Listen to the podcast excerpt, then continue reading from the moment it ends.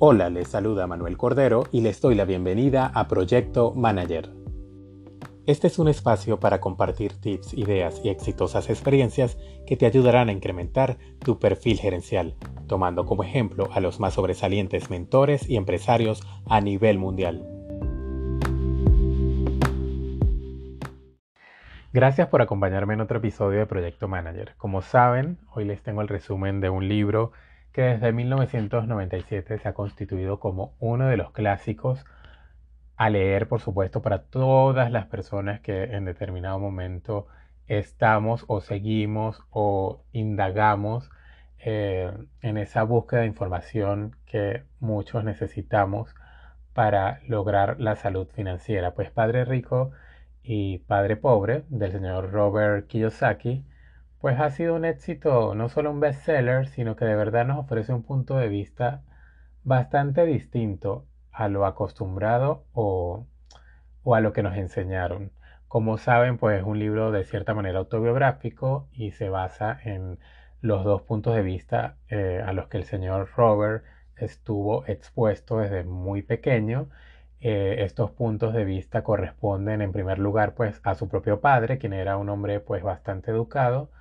pero que tenía problemas de dinero y, digamos muy inestable de cierta manera, mientras que por otro lado tuvo acceso a información que le suministró el padre de su amigo Mike y es él quien le enseña todos estos trucos relacionados al dinero, a cómo el dinero pues de cierta manera es una energía y cómo incluso haciendo cosas como dar, eh, porque lo explica en una de las partes del libro, pues es una manera de que el dinero regrese a ti de una u otra forma. Sin duda, pues este es un libro interesantísimo que yo pienso que no solo las personas interesadísimas en finanzas deberían leer o deberían escuchar porque pues tuve la oportunidad de acceder a un audiolibro completo en Spotify eh, hace muy reciente. Yo de verdad lo leí este libro hace como 10 años pero pues fíjense que cada vez que uno vuelve a releer las cosas, pues le consigue cosas nuevas, cosas interesantes y cosas que a lo mejor eh, pues no eran tan fáciles de digerir en aquella época, porque todos sabemos que todos evolucionamos y que todos cambiamos como personas y que por supuesto no somos los mismos de hace 10 años atrás. También muchos me han preguntado que por qué no había hecho más resúmenes de libros. Creo que el único que he hecho pues ha sido eh, tal vez hace ya, creo que un año, tal vez un poco menos, que fue el escrito por el señor Jeff Bezos, el CEO de Amazon, y que pues fue un libro también bastante interesante y bueno, yo prometo que a medida de lo posible voy a seguir haciendo resúmenes de libros, pero pues sin más preámbulo de inmediato eh, los dejo con lo que yo considero son las enseñanzas principales que nos deja Padre Rico, Padre Pobre del señor Robert Kiyosaki.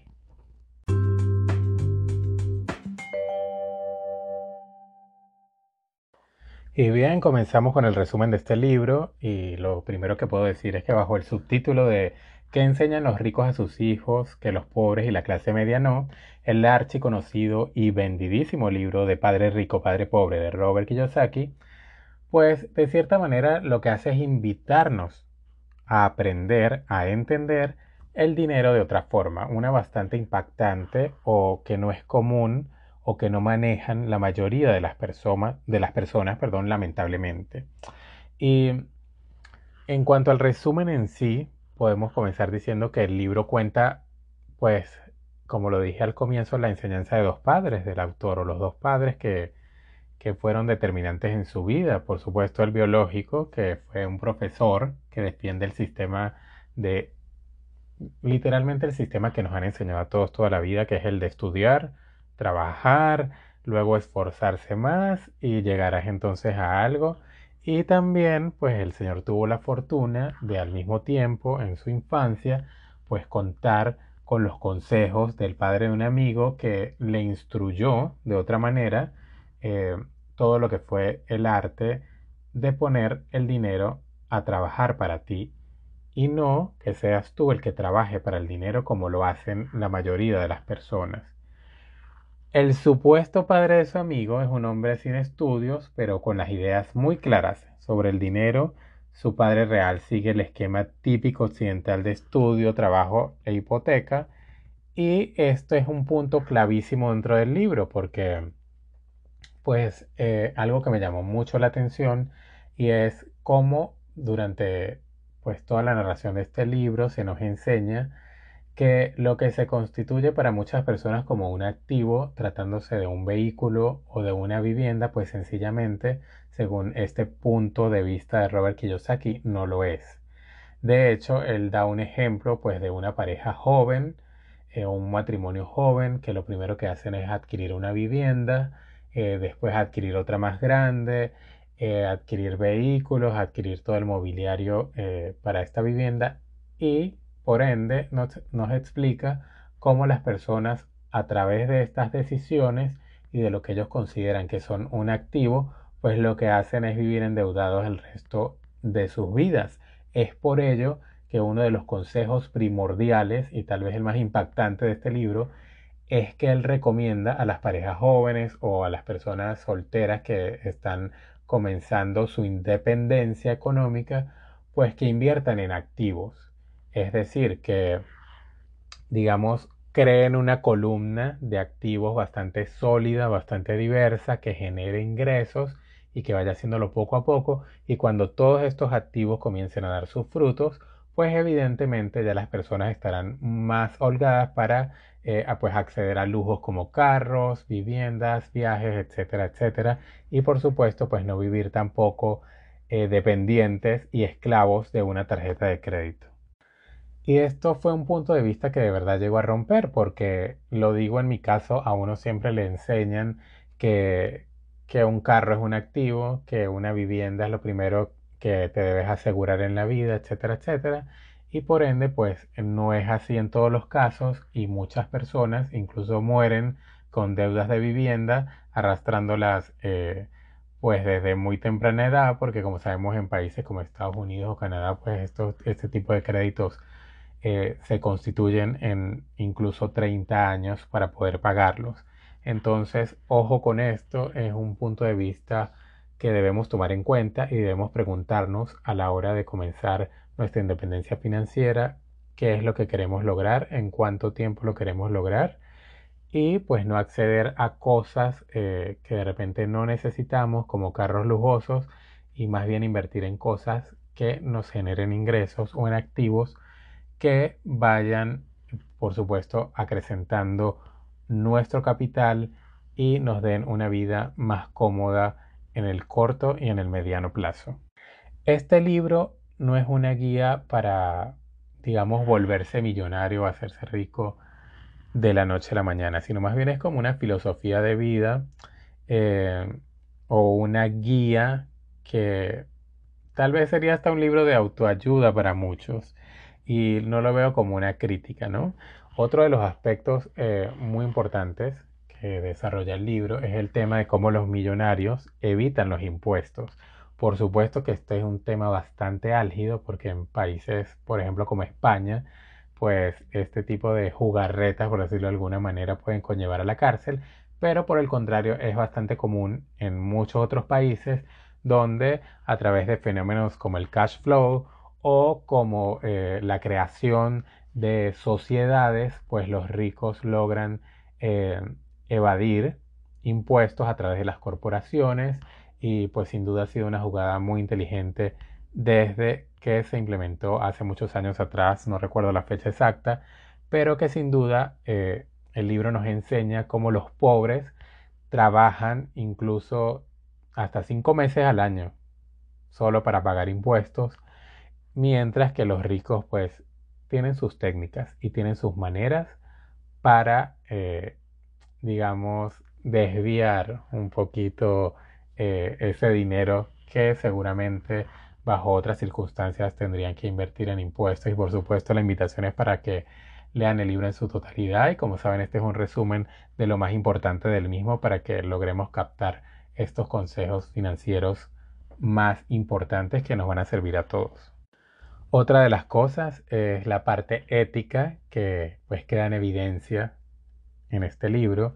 o digamos rosa algunos límites éticos porque el señor Kiyosaki explica realmente sin tapujos sus prácticas especulativas, el cómo él comprando y vendiendo casas a veces en el mismo día y utilizando el dinero para seguir comprando más casas, pues logra hacerse de pues de mucho dinero y fue una de las estrategias que él utilizó em, para, digamos, eh, incrementar su fortuna de una forma bastante acelerada. Con este libro pasa algo que es que hay que verlo con pinzas, ¿no? Porque de repente no aplica para todos los lugares o para todas las regiones. Como lo dije, hay países en los cuales si tú sigues al pie de la letra los consejos de este libro, pues puedes acabar en la cárcel. Así que mi consejo es que no se lo tomen tan literal, que no se lo tomen tan a pecho, sino que saquen lo mejor que el libro eh, nos ofrece. Por supuesto, eh, han habido muchísimas críticas y pues lo, sorprendente es que, sí, que haya personas que se lo tomen tan literal y que, digamos, lo tomen casi como una religión para poder eh, progresar. Lo importante es que el mismo autor,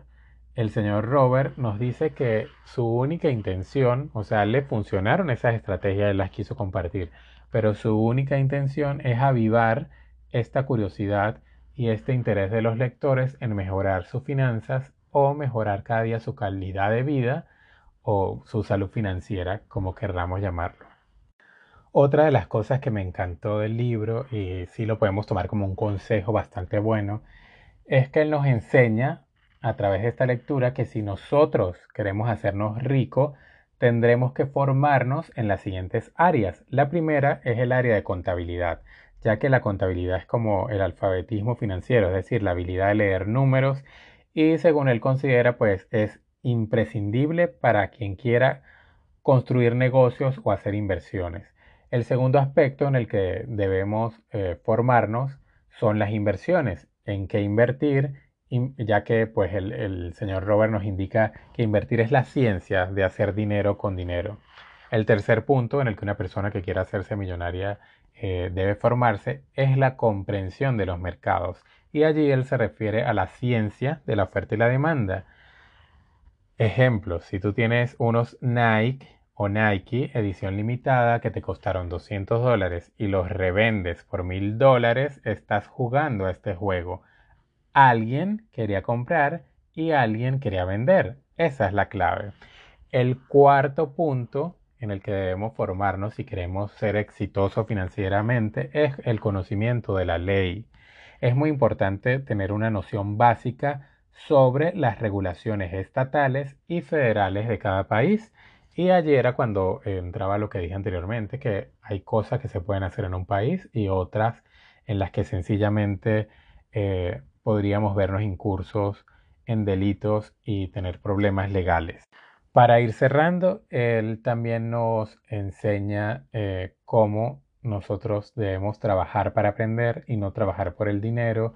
Él nos hace mucho énfasis en que los pobres o las personas que viven con un salario mínimo, eh, pues básicamente trabajan por el dinero. Cuando tienen un aumento de sueldo, por supuesto gastan más, invierten en viajes, invierten en ropa, invierten en carros nuevos, etc. Y el caso es que van a vivir endeudados y con problemas financieros el resto de su vida, mientras que los ricos hacen que el dinero trabaje para ellos. Sin duda, eh, es un libro muy bueno que lo recomiendo. Como les dije, el resumen, el resumen no, perdón, el libro completo está eh, como audiolibro en Spotify y, y es solo dedicarle un poquito de tiempo porque creo que no demora más de cuatro horas y son muchísimos los consejos, son muchas las formas a través de las cuales nos enseña a abrir esta perspectiva y a cómo eh, dejar de ser, como él indica, pues esa rata que sigue dando vueltas en una rueda y que sigue en un círculo vicioso que nunca se acaba y que cuyos problemas financieros no terminan con un aumento de sueldo, sino que incluso también se acrecientan con el mismo. Así que bueno, estas son las cosas que a mí me parecieron más interesantes de este clásico de la lectura financiera Padre Rico, Padre Pobre. Y bueno, la invitación como siempre es a que los lean. Nos escuchamos en la próxima y pues espero venir muy pronto con el resumen de otro libro. Los quiero mucho, muchísimas gracias. Ya saben que estoy en Instagram como Alejandro C.